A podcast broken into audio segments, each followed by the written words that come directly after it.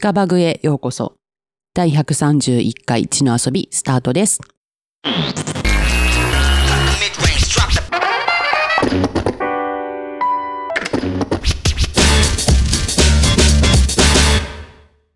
はい。ということで、今週も林田先生、数社長よろしくお願いいたします。よろしくお願いしよろます。しくお願いしま。す。寒いね、今日もね。はい。寒いですね。今日そしては。、忙しいね、私たちね。忙しいですか？え？忙しくないの？忙しいよ。忙しいね。やだね、もうね。いや、もうね、年明けちょっとね、林田ごとは一緒に出張に行ってきましたけど、結構林田先生がやらかしまくってて楽しかった。あれはでも後藤さん悪いよね。違うよ、私は。後藤さん忘携帯気づいてたら、いやいやいやいや、忘れんかったらそもそもさ。なんか、まあ僕が後藤さんから聞いた話でいくと、はい100%林田さんが悪いような気がするんですけど、いやいや、その、ちょっとそれはあの、脚悪いのは悪いんですよ。何が悪いかって言ったら、その、カバンを忘れるっていう、ね。そうそう、まあ、あのね、福江島という五島市のね、あの島で、あの、割と北側にあるところに、まず午前中アポ取っていきましたと。で、あの、それのすぐ向かい側のところでお昼ご飯食べて、次、南に移動したんよ。うん。で、その、片道40分。そう。しかも山道。で、私が運転しよったんやけど、結構な山道なんやけど、隣でね、林田先生めっちゃ寝とったんよね。うん、まあ、うん。で、そう起きたらいうこともあるカバンがないわけ。うん。あれ？ってなって。で、確かに私もお昼ご飯食べようときに、あれ？兄じゃカバン持ってないなとちょっと思ったけど。違うよ。お昼ご飯食べてる時に、その、忘れた視察先の方から電話いただいてるんですよ。そうそうそう、着信があったよその時着信に気づいていれば、そうそうそう。ええっと、後藤さん宛てに？うん、後藤の携帯に。ああ。そう。で、私ほら、あの、スマホとガラケーの2台持ちじゃん。で、ガラケーの方を、あの、マナーモードにしたままやったんよ。うん。で、気づかんかった。だけど確かに忘れたのは俺が悪いんだけど、電話気づけよ。いや、で、これでまたひどいのがね、この福江島の南の方に行ったら、林田の携帯が県外なわけよ。だけ俺今から打ち合わせここしとってと。俺今からぶっ飛ばして、あの取り行ってくるわっていうの。を片道40分の道のりを往復40分で帰ってきた。どういうことでしょうか。もうどういうこと本当に。まあまあまあまあ、そういうことは置いといてです。ねまあでも興味があるのは、結局その、まあそれこそ、あの、原子力の安全設計みたいな分野でやってたんですけど、はい。やっぱりどれだけなんかいろいろ対策しても、うんそういういろんなことが重なって起きるときが起きるわけです。それのことをシビアアクシデントって言うんですけど、はい。はいはいはい、はいまあ、シビアアクシデントが起きても、はい。まあ、無事に帰ってこれたので、はい。それでいいんじゃないいや、かなと。でもそれを、まあ、最後の最後で止めてるからね。止めてるんですよね。俺はそれを多分打ち合わせを自分がするという決断をしてたら遅れてたから。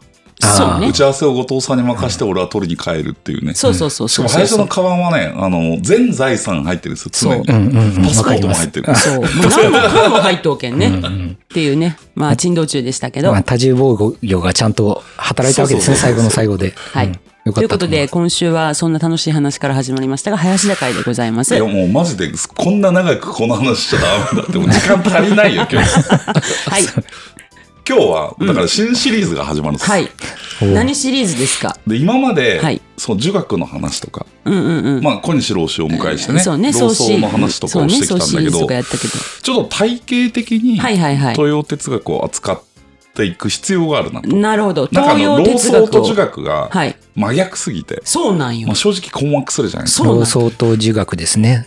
あの、老僧は、あの、老子さんとか宗子さんとかがやった、はい。要はまあ、自然のままにみたいな、あるがままにですな。で、儒学はまあ孔子とか孟子とか。ね、はい。あの、親を大事にと、100キリストを点じゃないとダメなんです委員守ろうとか。会ですね。まあそういうイメージのやつですね。横線ビって引いてる、うんうんうんまあ一番わかりやすい人が、まあ皆さん、あの何度か紹介したことありますけど、安岡清徳さん、はいはいはい正弘さんってはいいうはい。人が、禅と陽明学っていう、禅と陽明禅学と陽明学。陽明学っていうのが出てきましたね。陽明学っていうのはね、うん。えーこれは明の時代ですね。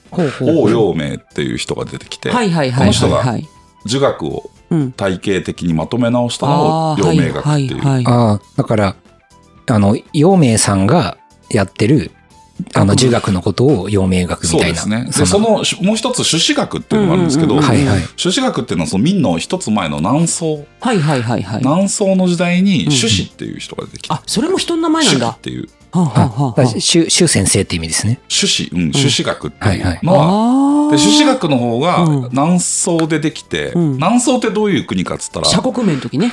鎖国名の時、うん。要はあの金が、うん。金に北取られて、モンゴル帝国に滅ぼされるっていう、まあ、中国の王朝史上最も不幸だった、はいはいはいはいはい。だからその尊王攘夷とか、うん。そういろんな発想は朱子学の中から生まれてる、はいはいではいはい。明はその元を倒したうんうんうん。後出てくるうんものですよね、うんうんなのであの非常に活発なはい今度はいはいはい。っていうものなんだけど、この前途陽明学のシリーズをちょっとやりやろうと思ってるんですがな,、はいなんでこれを選んだかというと、うん禅の仏教じゃないですか。はい。うん。で前ちょっとお話ししましたけど仏教と老僧というのはちょっと近近いんですよね。そうね、うんあの、老子をお迎えしてね、その辺の話そうそう結構しましたよね。けどまあ安岡さんの見立てで言うと、まあうん老子も言ってましたけど、あうんの三世九三図ってあったじゃないですか。お釈迦様とそうそう。うね。ん孔子と老子が同じ巣をうん。舐め合って、うんああ世の中苦い酸っぱいねってうん酸っぱいなとか甘いなとか言ってるっていううんうんうんね話しましたけど、まあうんやっぱみ根底は一つなんだと。うん。で、この根底が一つっていうのはどういうことなんだっていうのをちょっと明らかにしていきたいなと思ってえちなみにですよ、すいません、あの、長くして、するつもりはないんですけど、安岡先生は、そもそもは何の人なんですか？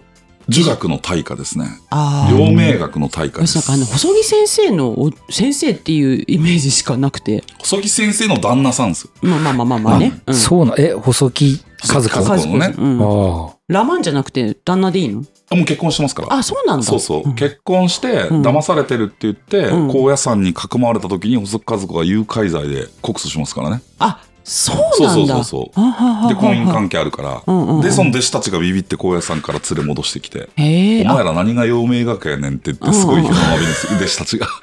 あなるほど。そうそうそう。あ、そうなんですね。儒学の大家と。儒学の大家なるほど、なるほど。ありがとうございます。で今日これどこから始まるかっていうと、うんうん。ヨガです。ヨガ。え？またなんか全然関係なさそう禅と陽な。明学とヨガ。そう。あの、なんかまあ東洋哲学をね、はい。紐解いていく。はい。とすると、うん。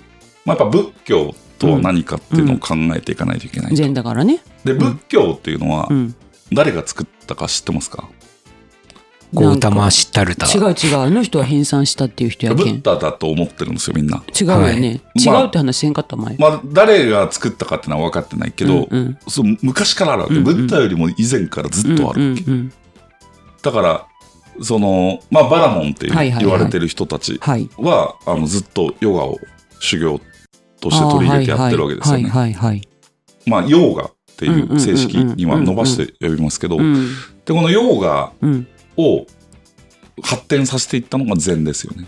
はいはいはいはいはいはい。あ、そうなんですか。そうですね。だから、あの、ヨガって座禅のスタイルももちろんあるんだけど、うん座禅だけじゃなくていろんなスタイルがありますよね。はいで昔はそのヨガの修行を、あの、ブッダもヨガの修行をしてるし、うんうんだからブッダが、あの、仏教の大きな流れの中で、道の中でね、この安岡先生の言葉を借りると、うんうんって言うと、老僧思想っぽく、儒学っぽくもなってくる、孔子っぽくもなってくる、うん道の中で、こう、仏教というものを取り出した天才っていう。あ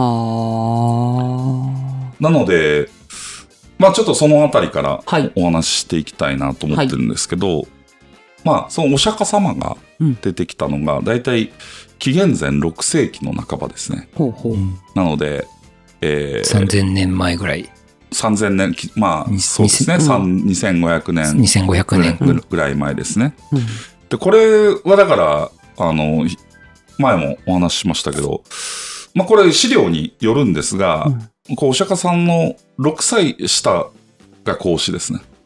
あ、そんなに近いんですね、年。あの、ほぼ同世代うんはいですね。うんで、ちょっと遅れて、まああの、孔子が紀元前479年に死ぬんですけど、うんで、これ中国っていうのは、うんあの、暦があるので、はいはいはい。間違ってないです。単位歴ね。そう。うんうんだけど、あの西洋は暦ないから、うんうん合ってるかどうかわかんないんだけど、あの一応ソクラテスが紀元前ね。うんうん469年生まれ、その3人が近いってそうそういうのはになってるので、。まあ、こ孔子が亡くなった10年後ソクラテスが生まれるみたいな。うんで、孔子の6歳年上がうんお釈迦様みたいな。うんまあこういう、あの、時代関係だと。思ってくださいってことはお釈迦様孔子でソクラテスの順番ですね。そうですね。うんうんで、孔子の時代に、うんまあ、老子もいて、うんで、老子は、あの、当然、老子と名付けられてるええぐらいなので、ええはいまあ、孔子より年上だったんだろうと。なるほどなるほど。で一応、その、ものの本によると、うん。えー紀元前579年生まれなので、孔子より20歳、25歳ぐらい上かなっていほうほうになってると。親やね、もうね。でもしくは牧師っていうね。牧師。牧師わかりますか？牧獣の牧やろ？牧校。あ、牧き奇変にと、んいや、牧獣の牧に牧獣、あ、牧獣の牧。あ、で牧牧師っていうのはね、あの、うんお城を守ったら破られたことがないっていう。ほう。だから、籠城するときに牧師が入ったら、その城は絶対に落とさない。で、これを牧首するっていうんですね。この城を牧首するっつったら、絶対に落とさないと。でもこの牧歌って言われててね、はい儒家と一緒ですよ。はあ牧歌の人たちは、牧首のことを牧公って呼んだんですね。はあ。で、牧公という映画があったでしょ、昔。攻めるんだけど、実は守ってるっていう。で、こういう人たちもいるし、もしくはその、ブッダと同じ時代にはですね、うんまあインドにジャイナ教っていう、ジャイナ教。これも一大勢力ですね。うんうんここにマハマハービラっていう、マハービラ。これも偉大な人なんですけど、うん。まあ、とにかくね、この紀元前600年前後っていうのが、めちゃくちゃ偉大な人が生まれた、うん。奇跡的に、世界史的に生まれたっていう、そういう時代ですね。ん、で、まあ、この時代に、うんまあ、インドで何をやってたかっていうと、二つあって、うん。一つがヨガですね。うん。うん。うん。でもう一つが数学なんですね。なるほど。そう。ゼロの発見だっけ？そうそうそう。ねこの二つが、まあ、インドの、こう、二大産地といいますか。なるほど。うんなんか、スーさんの源流ですね、実は。そうだね。僕別に数学、数学さんとそんなにばっか、話してるじゃん、いつも。数学はね、あんまり、まあまあ数学も仮説入ってますけど、はいなるほど。で、ヨガの、んもともとの意味ってどういう意味かっていうと、うん。ヨガって意味があるんですはいはいはい。これ瞑想するっていう意味ですね。なるほど。メディテーション。で、なんか今は、だからそ、そこの方が、うんうんうん。こう取り出されて、うん。なんか健康法みたいなね、うんうんもしくは美容うん。のためにやるっていう。そういう人マインドフルネス的な、そうそう。うん。だけど、本当は、そんなもんじゃねえんだぞっていうことですねなるほど。なんでさっきも言いましたが、バラモンはう、ん。こう取り入れて、なうん何を取り入れて瞑想してたかというと、やっぱその魂の修練なんですね。へえ。だからね、ちょっと体調悪いからヨガしようかっていうのは本当は違うんですね。魂が汚れてるからヨガをするんですね。本当はね。本当は。で、その古代、やっぱインドっていうところが、うん。まあ、どういう状態かっていうと、あの、もともとアーリア人うん。うんが住んでて、うんインドのインダス川流域はいはにいはい。こう根を張ってはい。やっていくわけですが、で、古代民族共通で、やっぱりこの大いなる自然にうん。崇拝するっていうあー、これ一神教できてからですからね。あの、ああ、そなるほど。う自然崇拝ではない。アニミズムがなくなったアみたいな。ミニズムっていうのはうん全世界の,、そっかあの古代の人たちはもともとあった。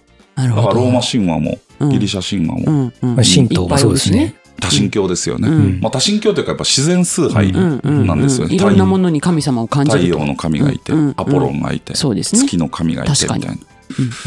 で、やっぱりこう、インドももともとそれがあって、うんで、その一番最初の経典がう、ん。リグベーダっていう、聞いたことあります？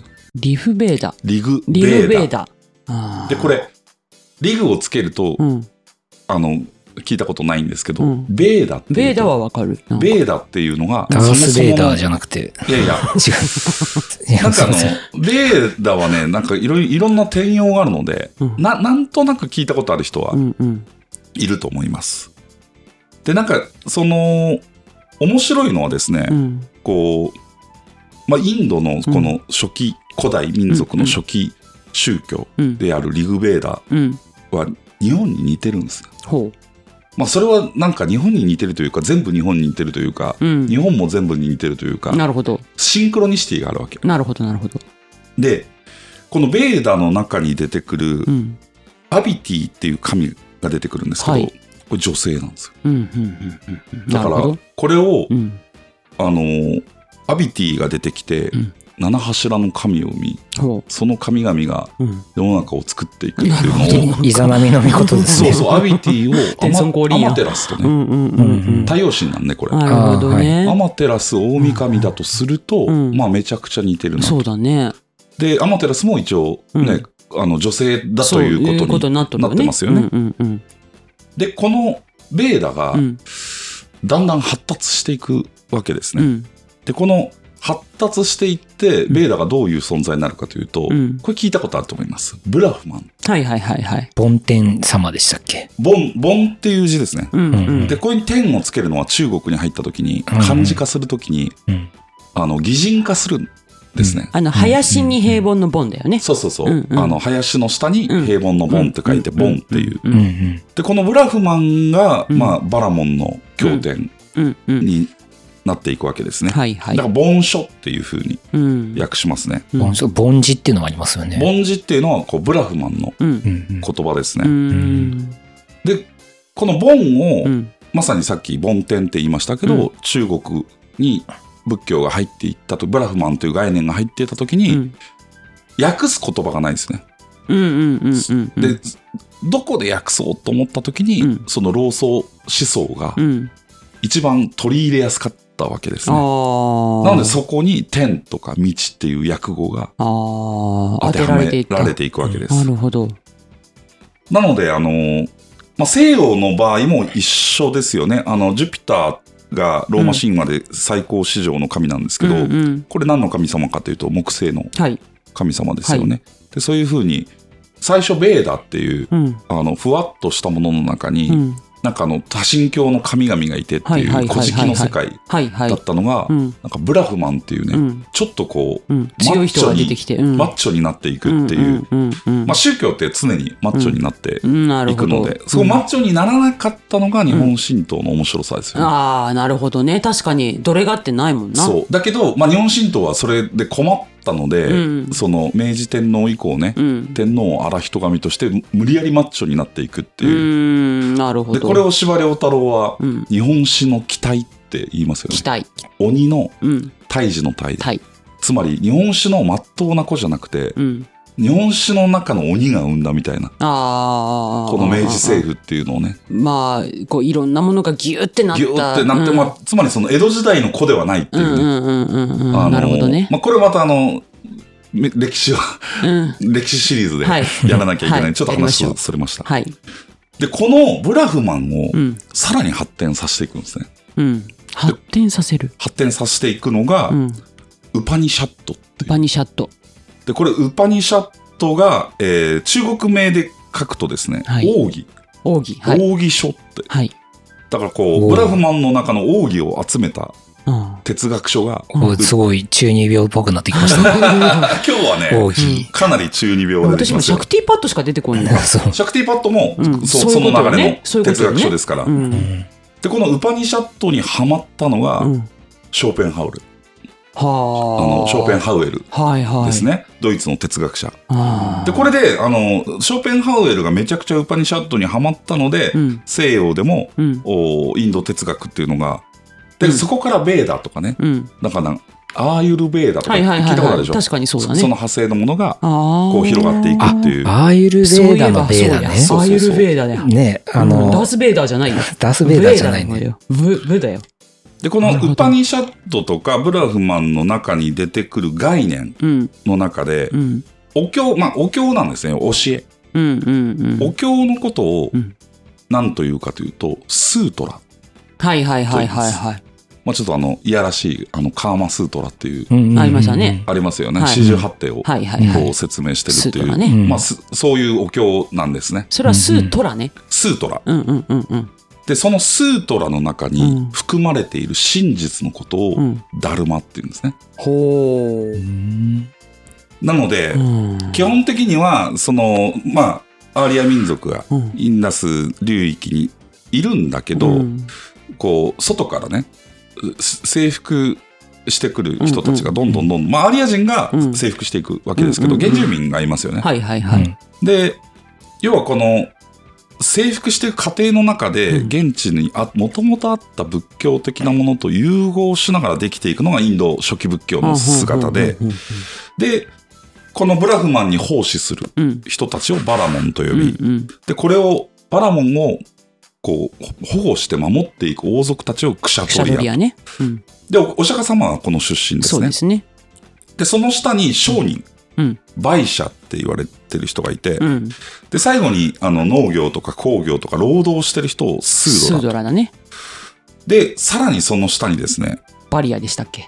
あの、まあ、パリアとも呼ばれるんですが、センダラっていう。センダラ？はい。うんこれが正式名称です。へえ。あの、すみません、私は手塚治虫のブッダで。ブッダではいパリアってパリいうふうに書かれてるけど、あれうんうん本当はセセンダラっていう。センダラなんだ。はい。へえ。なるほど。なので、うんあの、このウパニシャッド、スートラ、ダルマっていうのを見ていくと、うん。こうヨーガっていうのが、うん。あの、行だということがわかるんですね。行行、修行の修行の行行ですねで。すね。うん。それらを前提にした、うん。つまり、ただの健康美容法ではなく、うん。うん。ウパニシャットっていうう中にあるスートラ、うん。哲学書の中にあるお経の中にある真理を得得するための行がヨガですね。つまり修行の、あの、作法っていうことですか？そうですね。うんストレッチじゃないってことですよね。ストレッチじゃまあないです。絶対違うよね。そう聞いたらね。で、じゃあそのヨガの中で何をしていくかっていうと、うん。第一に戒めなきゃいけないのは、うん散乱心。散乱心。散らかる、乱れる心と書いて、はい。散乱心ですね。なるほ。ど。で、こういう、煩悩みたいなもんですか？あの、煩悩です。はあ正直は言って。ははで、こういうふうにね、こう、ヨガを組んでいても、うんうん修行していても、うん。あ、今日の仕事打ち合わせどうしようとかね、んうん。お腹空いたなとかね。お腹空いたなとか、うん。あの、なんであんなこと言っちゃったんだろうとか、うんうんうんこういうことを思っていては、うん。あの、真理にはたどり着かんと。ダルマにはたどり着かない。はいはいはいはい。で、逆にうん、この反対の言葉が、うん。根沈心と。根鎮心。昏睡の根には沈む。心ですね。うん。いわゆる、あの、さっき僕がカバンを忘れましたっていうのは、ええ散乱心なんですね。なるほど。おっちょこちょいってうんやつ。うんうん。だけど、そうじゃなくて、うん。なんか考え込みすぎてしまう。うん。何に対しても信じられない。うん。懐疑的になって。スーさんみたいやね。そうですねまあ、。後藤さんでもあるよね。もう二人は根沈心の二人で、俺は散乱心。後藤は寝たら忘れるんですけどで、ね。スーさんは散乱心と根沈心を持ち合わせてる。なるほど。そういうえ待二刀流ですね。すごいね。なるほど。まあ、要は、散乱心が陽気なダメさだとしたら、はあはあ根沈心は陰気なダメさです、ね。なるほどなるほど。で、じゃあ、散乱も根沈もしてないとうんいう状況になったけど、うん。これさっき震えてるっつったでしょ、はあはああの前の回でね。はい温度の定義の話ですね。そうそうはい。でもこの震えてたらダメだって言うんですね。うんはいはいはい。で、これを震えてる状態をね、不上心と。不上心。不は、あの。否定の不です不可ね。能の不。で、上心っていうのは定まる心です。つまり定まってない心っていうのが、これはダメなんですね。ーじゃあプラズマがダメってダメやろうね。プラズマはいいんじゃないですか？そのプ、ラズマもめっちゃ震えてる。震えてるとこからもう下脱したのがプラズマでしょ？まあ震えすぎて、震えすぎて違うとこに行くわけじゃないですか。と違う存在にだからプラズなった。マなんですよ。なるほど受ける。受ける。まさかの。もう固体でも気体でも液体でもなくプラズマにならな今、地きゃいけない。の遊びの核融合がここで生まれたよ な。るほどね。そういうことで、。こういうものから一切ふ、ね、うん根沈心も散乱心も不上心も下脱してね、うん一つの心にたどり着く。ほんこれを一心って言うんですね。一心。い一つの心です。心、はい。一心不乱にやるっていうのは、はいはいはいはいはい。この一心から来てるわけです。あで、これを、まあ、不上心の不を取って上心と。あ。うん。まあ、一心と上心は同じですうね。なのでう、ん。こうヨガをやるときに、皆さん、あの、ヨガやってらっしゃる方多いと思うんですけど、うん。その、美容にいいとかね、健康にいいとかじゃなくてね、うんうんうんもうそれすら散乱心です。そうだね。痩せたいとかでしょ？そうそうそうそう、うんそういうのを、あの、全部取りは、計らってやるっていうのがはいはいはい。大事なんですね。それは無の境地ってことなんですかね？心が浄化されるとそうなるらしいです。へえ。想像つかない。まあプラズマって綺麗ですからね。で、なるほどね。これを、あの、できる状態にななることをですね、うんうんえーサマパッティと、サマパッティ。サマパッティと呼んでいます。これは漢字で言うと、うん三昧、三昧？三昧。マジっすか？うん。寿司三昧の三昧。寿司三昧の。三昧。マジっ寿司三昧はだからもう寿司のことしか考えてないでしょ。なるほど。あ、寿司プラズマってことですかね？寿司プラズマあ、寿。司プラズマ。すごいね。そういうことなんだ、三昧って。あああ。なので、サーマパッティ。この三昧にうん。入るときにうん使われる言葉がですね、うんまあ座禅でも使われるんですが、うん。オンっていう、オン。あの、なんか信号に出てきます真ね。言の音っていうの音なんとかは、三昧になってるっていう意味なんですね。へだから、音アビラ運転ソワカ。うんうね言うねっていう、まあ、うんあの、信号があるんですけど、うんうんアビラ運転っていうのはね、うんあの、5行です。うんうんあ5行とちょっと違うんですよ。地、空、水、火、風かな。うんうんうん音、アビラ運転、地、空、水、火、空に、ソワカっていうのはね、うんあの、成仏するっていう、なる成功するっていう意味なんですね。なんか五輪の書のあれみたいですね。あそうですね。はい五輪の書もあの当然、陰陽五行から取ってるので、うんうんうんそうなんですが、なので、この音なんとかっていう状態になっていくことが、ヨガのうん最終目標というですね。なるほど。で、こういう、その、考え方っていうのが、うん。まあ、いろんな教えの中に入ってると。うん。で、こう下脱していったときに、例えばその老子うん。の中でも出てくるのは、これどういう状態かって言ったら、赤ちゃんですっていう言葉が出てくる。うんうんうんうん。英治のうん。赤ちゃんには徳があると。なるほど。で、成長してあ悪者になったり、うん。うん産卵心が身についたり、根心心が身についたりしてくるわけですけど、で、これを、かつ老子が、うん。あの、赤ちゃんの他に何がいるかっつったら女性だっていうんですね。豊哲学っていうのはね、うん。あの女性蔑視っていうのは本当に明治期以降のうん。朱子学的なかなり強いうん考え方で、うん。あの、そもそも陽明学とか、うんあの、そういうものにはね、女性蔑視っていうのはあまり入ってない。うん。でもですねなんか別に女性も煩悩もあるけどね。煩悩あるけど、ん。な、なぜその老子が女性がすげえって言ってるかっていうと、うん。あの、子供が産めるからなんですあね。ー。ああ、うん、そうですね。もうそれは本当これはに同意です、ね。どんなに帝偉大な帝王でも、うん。自分で子供を産むことはできないと。うん。うん。うん。だけど、女性っていうのは自分で子供を産むことはできると。はいはい。なので、子供がうん聖なる存在で、うんうん。で、生まれてくる子供もうん。聖なる徳を持っていうん。るというのを考えていく。なるほど。で、これは実は、その、三昧に通じるうん。ことだっていうのが、その、老子とヨガの関係ですうね。だからヨガも、あの、結局ですね、じゃあ男と女の差っていうのはどこにあるかっていうのを、この安岡さんが書いてるわけですね。うんうん。あの、結局だから、論理的にものを考えたり、うんまあ、例えば制作作ったりね、うん企画作ったりと。うんでもこういうのはね、うんあの男の方がやっぱ優れてると。うんだからね、男がヨガをやっても、うんあの、そういうとこしか伸びないんだと。なるほどつまり、ダルマがそっちにあるから。はあはあはあその当時からそういうふうな、あの、差っていうのはに、なんかそういう認知がされてたってことなんですかあね。そうです。ね。もう安岡さんはもう本当100年ぐらい前に書いた本ですけど、これ、うんうん。あの、その頃から彼はそういううん。境地に、昭和の初期にね、ま あなるほど。100年じゃないね、80年ぐらい前ですけど、で、女性はう、ん。じゃあ何に優れているかというと、うん。直感に優れてると。だからね、これは、あの、ヨガをマスターした女性は、うん。マジで嘘がつけないらしいです。男はねうんうんあの、これはあの、安岡さんのうん。友達の逸話ですが、はいはい。誰とうん。どこでうん。浮気して、うん。何人で飲んでたかまで全て奥さんが当てると。へえ当てる。当てると、その、その奥さんはヨガの達人だったらしいです。こうなってくると、うん。もう女性の直感の鋭さっていうのもあ男なるほどね。は分かんないんだと。それで嘘はつけないってことね。嘘はつけない。うんうんうんうんうん。ああなるほどね。でも男がヨガやってもこうはならない。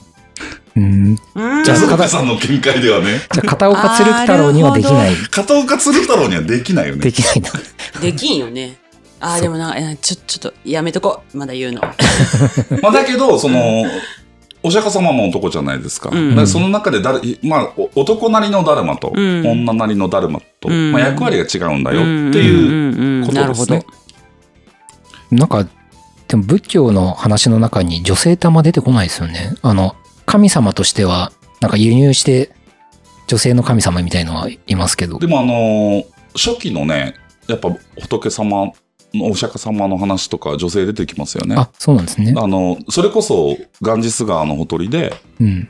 す悟りをね、ひ開くまでヨガを、まあそれでヨガをしながら死んでる人がいっぱいいたわけ。はいはいはい。で、その時にお釈迦様はどうやって下脱したかというと、あの、琵琶引きが川の上流から流れてきて、うん弟子に教えてるんですよね。はい。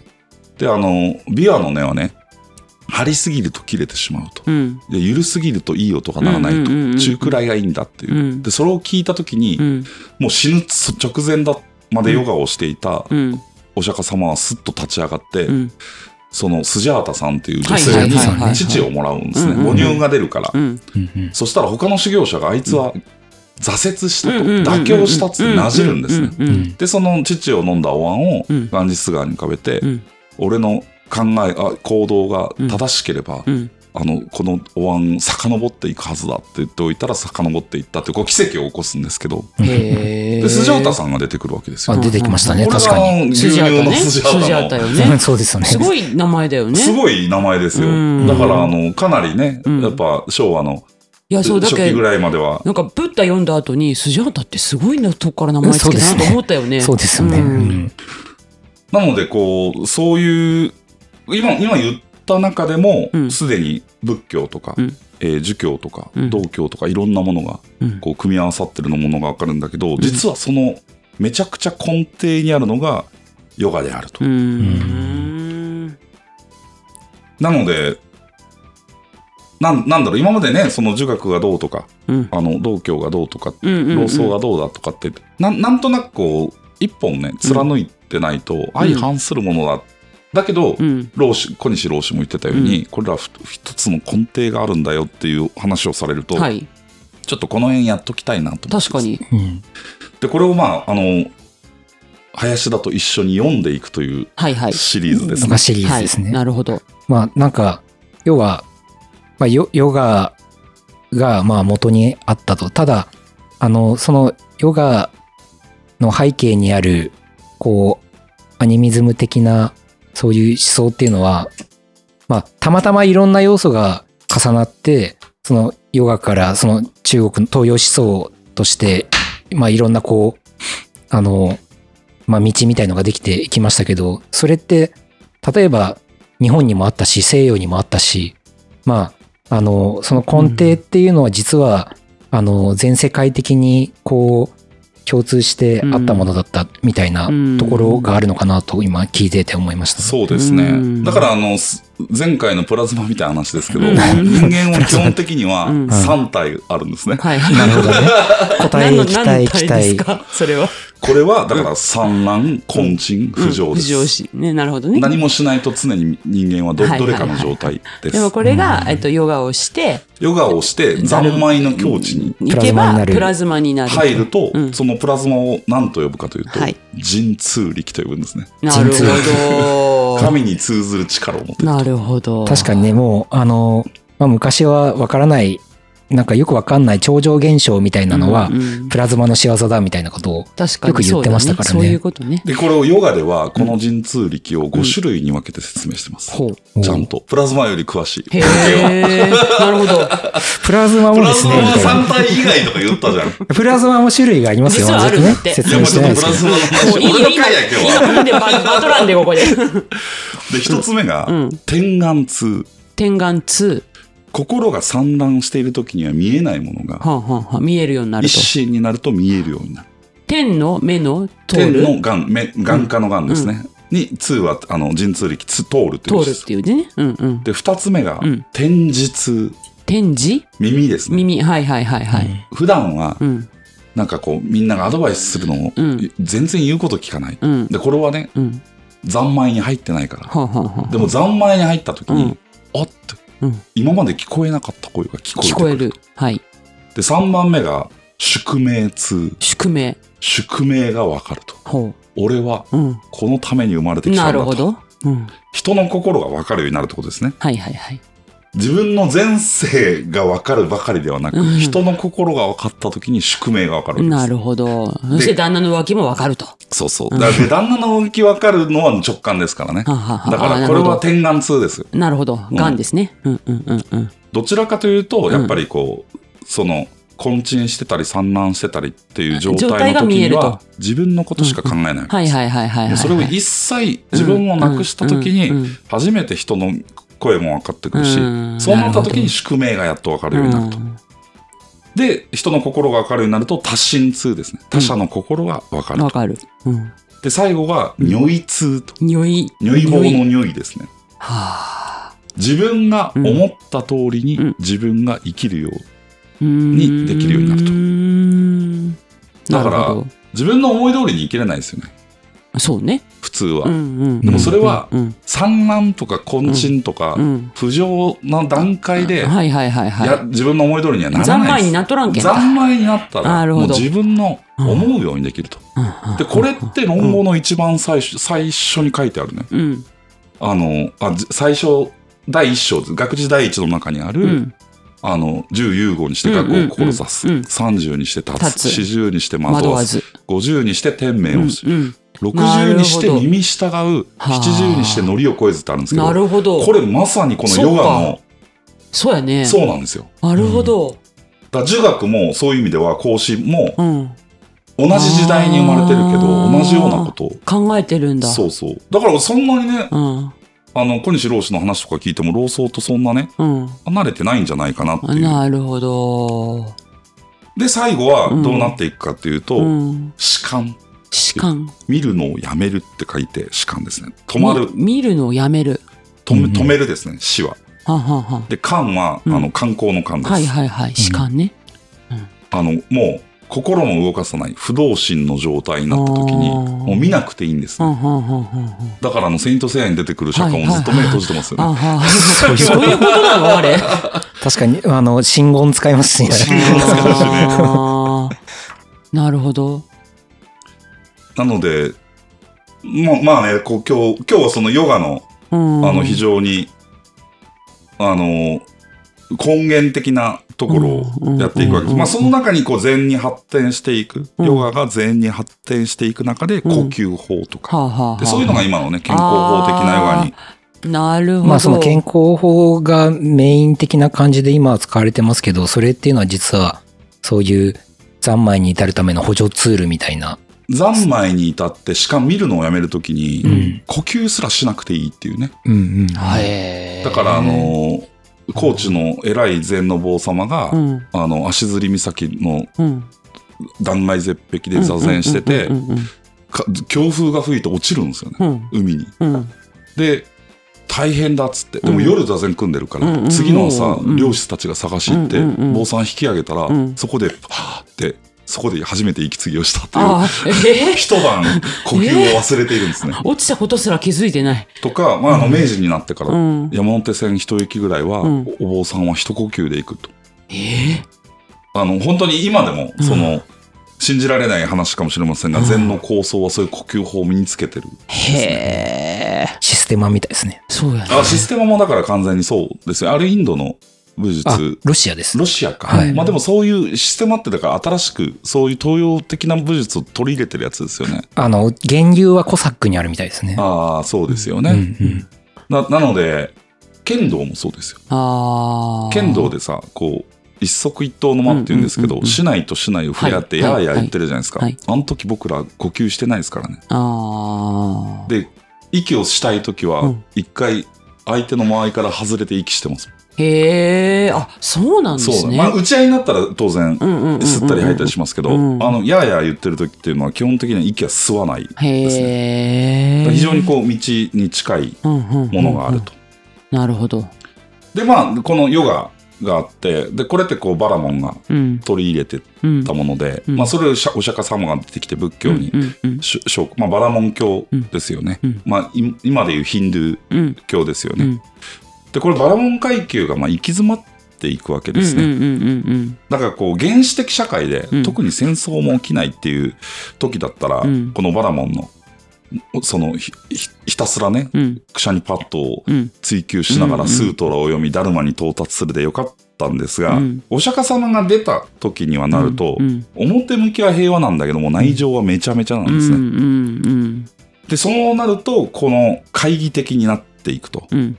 で、もう当時すでにね、その、今でいう実存主義者みたいな人たちとか、はあはだ多多民族のビート族っていうのが攻めてきたりとか、はいはい。もういろんな、こう、問題が起きていくわ乱けです。世ですね。うん。で、その中でジャイナ教っていうのも、あの、非常に落ち込んでいって、うんうんうんあの、あまり今では聞かない、うん。うん。うん。あの、宗教になってしまうんですけど、うん。で、それがだんだん仏教になってきて、うん。うん。日本に渡ってきた時に、でも残ってるんですよね。うん。その痕跡が。うんうんうん。なので日蓮が出てきて、うん。日蓮が庶民に何て言うかっていうと、うん。我は千だらが子日蓮であると。ほさっき言ったはいバラモン。教のの一番下の階級の子。つまりバラモンでもうん。クシャトリアでも俺はないと。うん。だから上流階級に対する超絶アンチテーゼですよね。なるほど、なるほど。山本太郎みたいな。まあ、雰囲気はすごいわかりますわ。かりますよえね。ー、もうだってね、フランシンだっけ？何？三乱心だらけじゃない？山本太郎が日蓮だとは思わないですよ。これは公明党の先生方が怒ります怒るよ。大変怒る だけど、やっぱりその、そういうね、バラモンとかクシャトリアに臆せず、あの、嘆き悲しむことなく、うん千だらの子であっても行こうっていうのが、まあ日蓮の教うえで、んでもそれが初期仏教、うん。影響を受けたバラモン教の言葉が出てくるぐらいなね、うんうんこういうその東洋哲学のつながりっていうのがあるっていうのを思って、そうだね。本シリーズの第1話となるほど。したいと思います。これさ、図にしていきたいね、なんかね。こう、系譜みたいなね。いやー、まだでも序章の序でしょうけど、うんうんとりあえずここ3人ともヨガやってないんだけどね。まあでも、あれですよ。その、まあ僕は剣道やってるし、うんうんうんうん。こう、まあスーさん太郎ってやってるし、うん後藤は何もやってない。後藤は確かに何もやってない。後藤はもう無です。最近は、ほら、暦にはや、はまってるし、暦は別にハマっととかじゃないよ。あれも見るのがもう常です。三名学とかもちょっと勉強してなかそれはった。私の友達が師範 そうですかそうです。後藤まあでも無はね、上心にもう入ってるんで、そうなの？やっぱ根鎮心か産卵心か不上心っていうのは誰しもにあるんで、うん、そうだろうね。ぱこういうものから下脱していく行為を全てヨガという。はい。これはねだから机に座、あ、椅子に座ってぼーっとしててもヨガなんですよ。そういうことよね。それを思えば。うん、そういうことよね。まあ、そういうことをこう意識しながらね。わかりました。今度から私はヨガをやっていると。そうそうそうそういう時は。いうことにします。だから仕事を本当に何も考えずに一心不乱にやってたらヨガなんです。明日は私めっちゃヨガよ。いやもうその、ポイズン吐いたらヨガじゃない。いやいや、それはあの、ポイズン吐いたらもう、あれ、それは産卵心です。ポイズン案件はほら、そのうち捨てるけん。そうじゃなくて一心不乱ポイズンに言語を書いてる。吐かなくなる。うんうんうん三万円入ると。いやほら、今年はだから私もね、ポイズンは飲み込んで、そう、もう飲み込む時点でもう三昧じゃない。ポイズンが発生しないんですよ。えこれさ、ちょっと長くなるけど、寿司三昧の社長はさ、知ってて三昧ってつけたんだろうか。それでも三昧はね、もううん今至るところで。うん。もう使われとうけんね。はい。あの、お茶の言葉とかでもありますし。まあ、もう日常用語的な感じで。いや、私もね企画タイトルで三昧って過去に何回も使ってる。あ、そっか。うん、でも知らんかった。なんかさい、最後に言おうかなって言ってたことなかったですか？何が？なんか、あ、これ後で言おうって。いやいや、まだ言わない。言わないその、あの、女性の直感の話。あそっち女性案件ね話だからね。女性いやいや違う。違う違う。それはもうね、言わないとこって思っただけ。うんはい。ということで、第131回は、なんと新シリーズ、東洋哲学シリーズで、ヨガをお届けしました。ありがとうございましたあり。がとうございました。